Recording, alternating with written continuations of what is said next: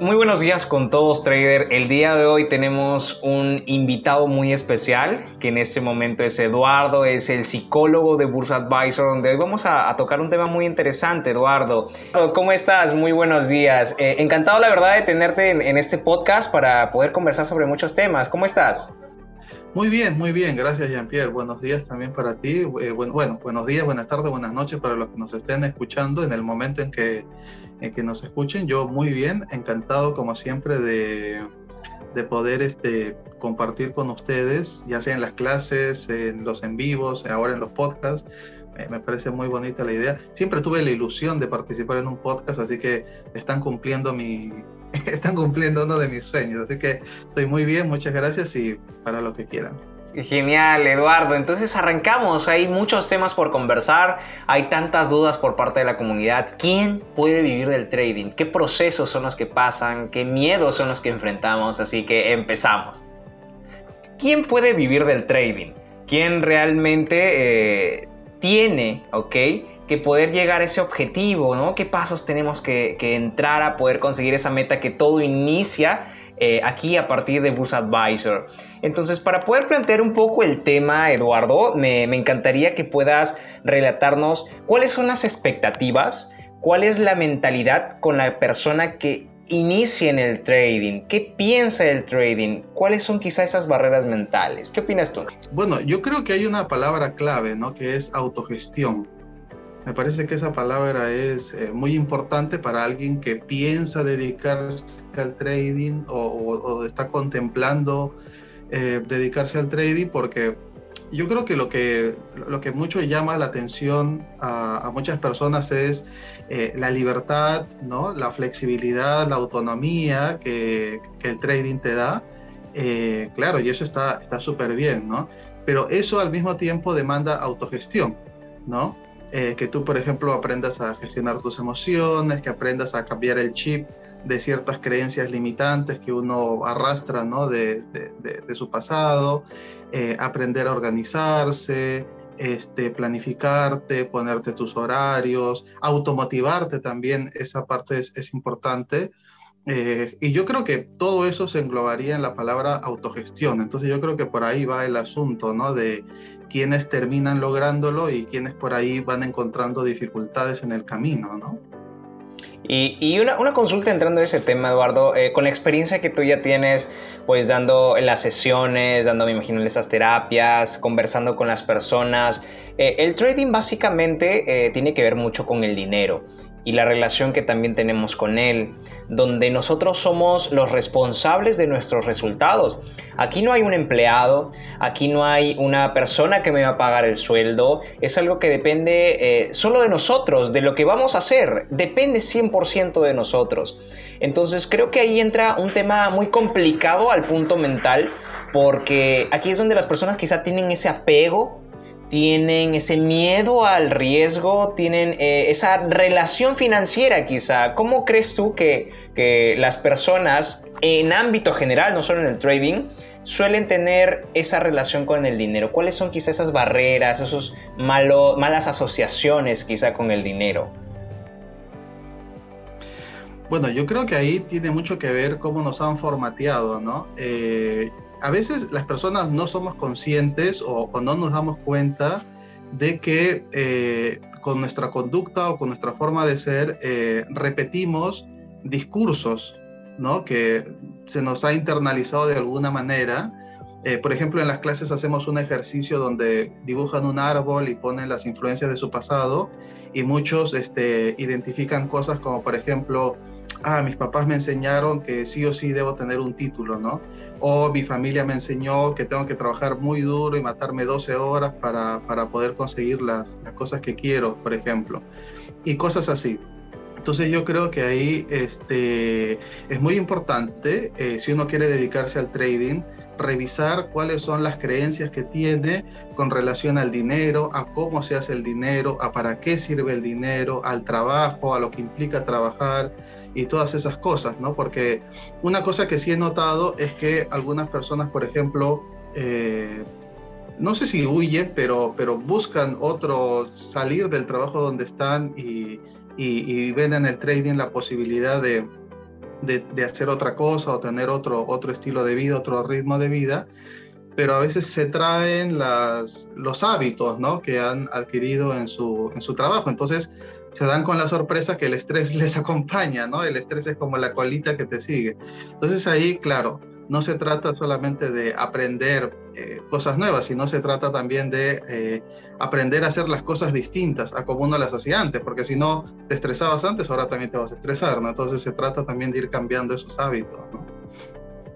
Sí, eh, yo, yo tengo ah, dos temas que me gustaría conversar contigo que, que, me acaban de salir mientras te escuchaba, que es ese apego, que era justo lo que tú comentabas, de, esa relación, ¿no? Cómo a veces las personas o glorifican o le tienen el temor o, necesitan o a veces eh, todo lo ven dinero que hasta cierto punto se puede rescatar algo positivo, pero viene a ser muy negativo en otros ámbitos de nuestra vida.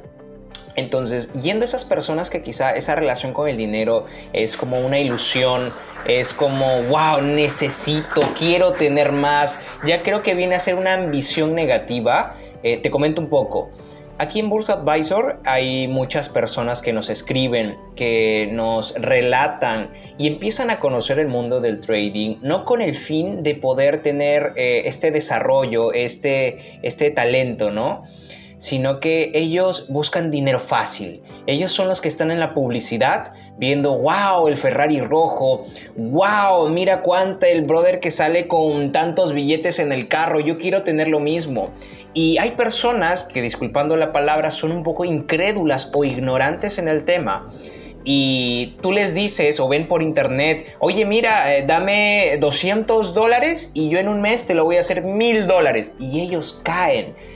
¿Cómo crees que sea su forma de racionalizar?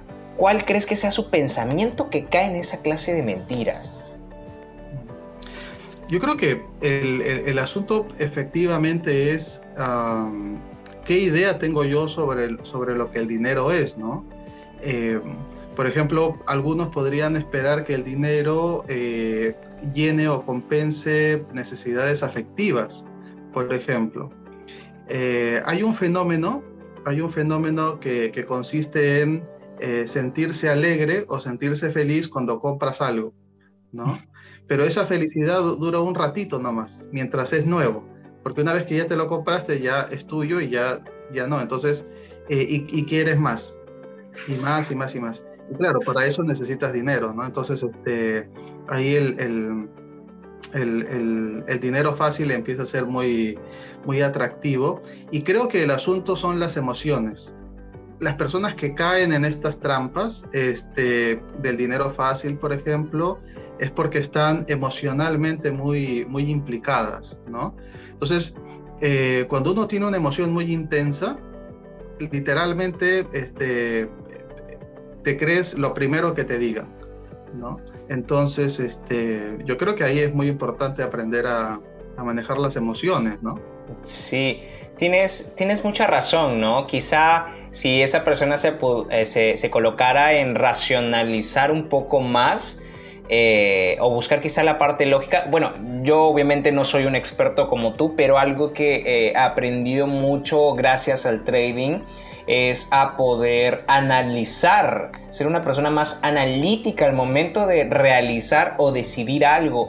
Porque a veces, eh, como tú mencionas, esas personas tienen el ensueño, wow, necesito esto, quiero ganar más y justo se presenta esa oportunidad eh, que viene de volada y dicen, wow, justo lo que yo quería, ya, ten todo mi dinero.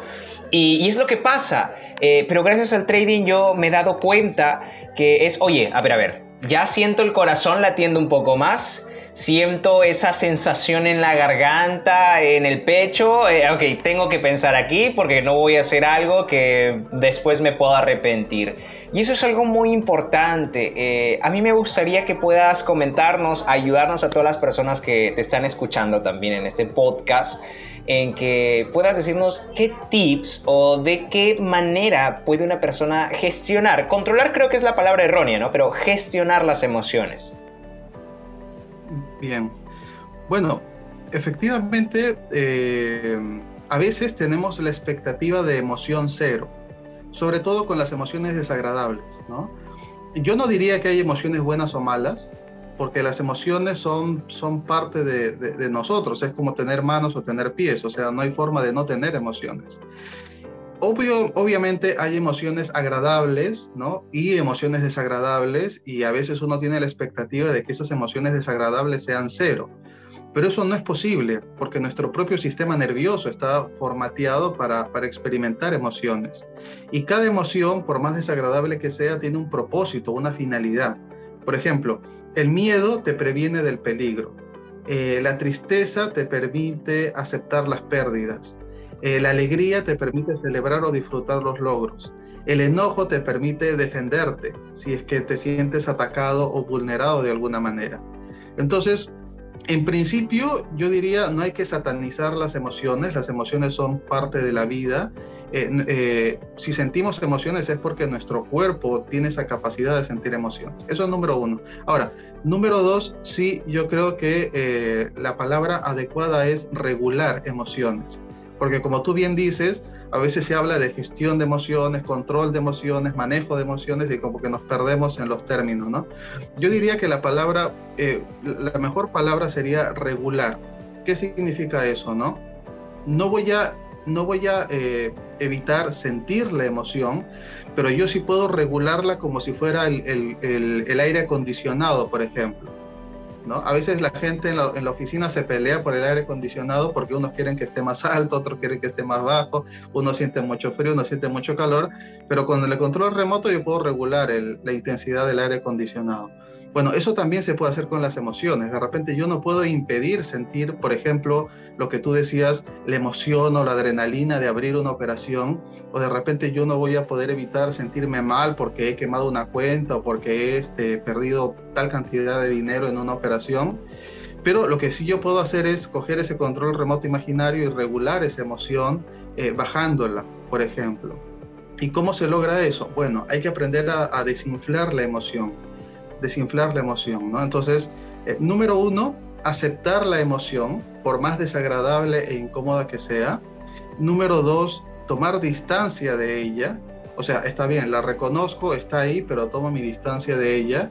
Este, y, número tres, eh, ahí recién investigo, ¿no? ¿Por qué estoy sintiendo esto y, cómo podría manejarlo de, de, una manera distinta? ¿Cómo podría ser distinto la, la próxima vez, ¿no? Pero ese análisis de qué podría ser distinto la próxima vez, primero tengo que aceptar la emoción y luego distanciarme de ella. O sea, no me involucro con la emoción, no, no, me zambullo con zapatos y todo con la emoción, ese sería un extremo.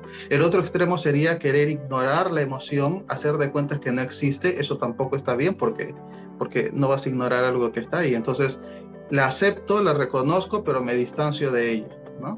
A veces a los chicos yo en la clase les pongo el ejemplo de que estás en una fiesta, ¿no? Y llega una persona que te cae mal, supongamos. Entonces tú no puedes este, irte, tampoco puedes votar a la persona, entonces la persona va a estar ahí, sabes que está ahí, pero digamos que mantienes tu distancia, ¿no? Este, no, no vas a eh, entrar a, intimar con la persona, ¿no? De repente la saludas, ¿qué tal? Ya, y ahí nomás, ¿no? Entonces, algo así sería con la emoción, ¿no? Aparece la emoción, ya sea la ansiedad o la frustración o lo que sea, este, la reconozco, la acepto, pero mantengo una sana distancia de ella, ¿no? Bueno, y otra cosa sería eh, la meditación. Yo sé que a veces escuchamos la palabra meditación y pensamos en un monje, ¿no? O pensamos en irnos a las montañas a, a, meditar, pero la meditación es algo que, se puede hacer en el día a día, es algo que puedes hacer en cualquier momento y hay muchas formas de hacerlo. No solamente es sentarse y cerrar los ojos, ¿no?